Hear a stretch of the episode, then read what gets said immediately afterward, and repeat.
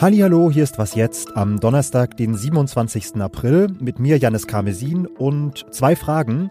Erstens, wer ist dieser Mann? Wir wollen einen Aufbruch für die Stadt und wir wollen Erneuerung. Und zweitens, wie könnte der Krieg in der Ukraine enden? Antworten auf beide Fragen gibt's gleich direkt nach den Nachrichten. Ich bin Matthias Peer. Guten Morgen.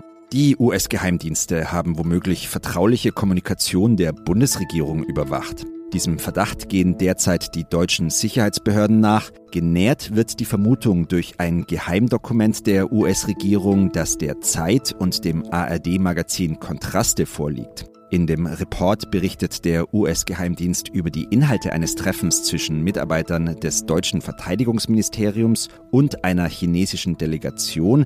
Die Informationen stammen laut dem Report aus Signal Intelligence, also der Überwachung von Kommunikation.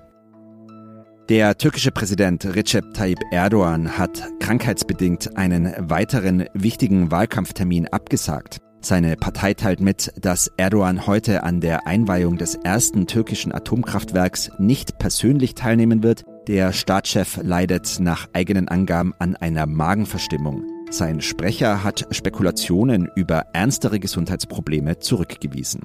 Die Parlaments- und Präsidentenwahl findet in der Türkei am 14. Mai statt. Die 1,5 Millionen türkischen StaatsbürgerInnen, die in Deutschland leben, können ihre Stimme schon ab heute abgeben, entweder in der Botschaft in Berlin oder in einem der türkischen Konsulate. Redaktionsschluss für diesen Podcast ist 5.30 Uhr. Es ist mittlerweile elf Wochen her, dass in Berlin die Wiederholungswahl zum Abgeordnetenhaus stattgefunden hat. Und heute folgt jetzt der mutmaßlich letzte Schlusspunkt dieses Kapitels. Denn Kai Wegner von der CDU soll heute im Landesparlament offiziell zum regierenden Bürgermeister Berlins gewählt werden. Das ist auch auf Bundesebene nicht ganz bedeutungslos und deshalb fragen wir, wer dieser Mann eigentlich ist, der in Zukunft die deutsche Hauptstadt regieren wird und was er vorhat. Das beantwortet uns Lisa Kaspari, was jetzt Kollegin und vor allem Redakteurin für Innenpolitik bei Zeit Online. Hi Lisa. Hi Jannis. Lisa, folgendes Szenario. Wir treffen uns am Wochenende auf einer Party und du hast aus welchen Gründen auch immer Kai Wegner im Schlepptau. Und ich frage dich, wer ist der Typ denn? Was würdest du antworten? Ja, ich würde sagen, Kai Wegner ist ein Ur-Berliner und der ist eher so Typ Gassigänger von nebenan. Also nicht jemand, den man sich so als kosmopolitischen Großstädter vorstellt. Und ja, seine Vita ist auch ganz interessant. Er hat sich aus kleinen Verhältnissen nach oben gearbeitet, ist ausgebildeter Versicherungskaufmann, war später in der Baubranche und in der Berliner CDU, da mischt er schon seit Jugendtagen mit. Seit 2019 ist er da Chef des Landesverbands und er hat einen Hund und er will sich das Autofahren nicht verbieten lassen. Das war ihm ganz wichtig im Wahlkampf. Jetzt gibt es Menschen in Berlin, vor allem aus linken Kreisen, die Berliner Jusos zum Beispiel, die sagen, Kai Wegner, der hat schon einen ziemlichen Rechtsdrall. Er war zum Beispiel Admin einer Facebook-Gruppe, in der auch rechtsradikale Inhalte geteilt worden sind. Was kannst du zu den Vorwürfen sagen? Ja, also diese Geschichte mit der Facebook-Gruppe ist tatsächlich komisch, aber man kann ihm da nicht so richtig viel anhängen. Das hat auch die Taz ähm, recherchiert, die linke Tageszeitung hier in Berlin. Also er war da zwar Administrator und Mitglied, wohl auch bis zum Jahr 2021, aber offensichtlich war er dort aktiv, bevor die Gruppe von Rechtsextremen und Antisemiten übernommen wurde. Und man kann ihm nicht nachweisen, dass er selbst dort hetzerisch kommentiert oder geliked hat.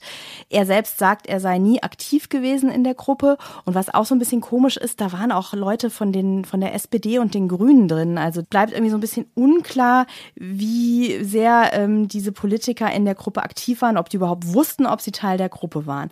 Was aber stimmt, ist, dass Wegner früher deutlich konservativer unterwegs war als heute.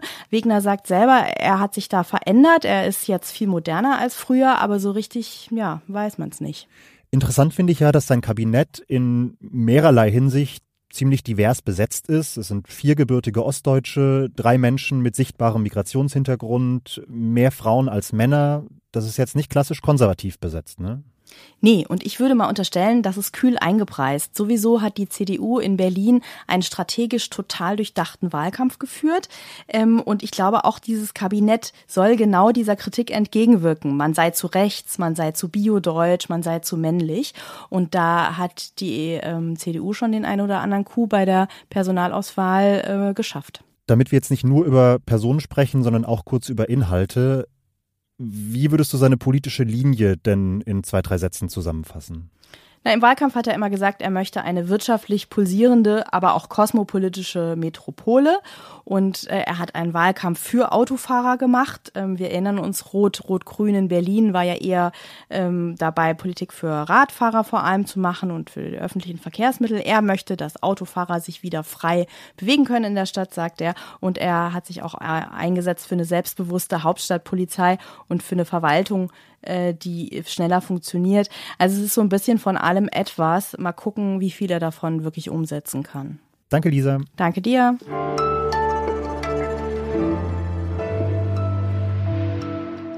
Und sonst so?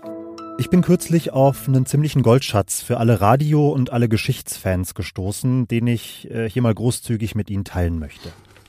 SWF 1, 16 Uhr 17. Liebe Zuhörer, wir unterbrechen nun. Der Südwestrundfunk, der SWR, betreibt einen Podcast-Feed, in dem er alte Radiosendungen aus seinem Archiv veröffentlicht, und zwar immer zum Stichtag von bestimmten historischen Ereignissen.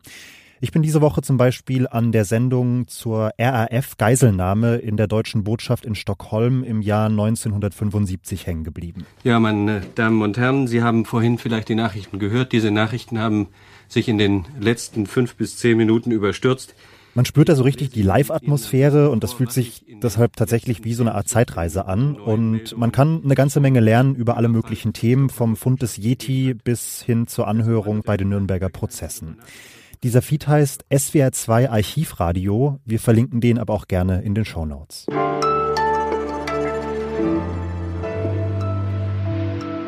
Der Krieg in der Ukraine steuert gerade offensichtlich auf eine neue Phase zu.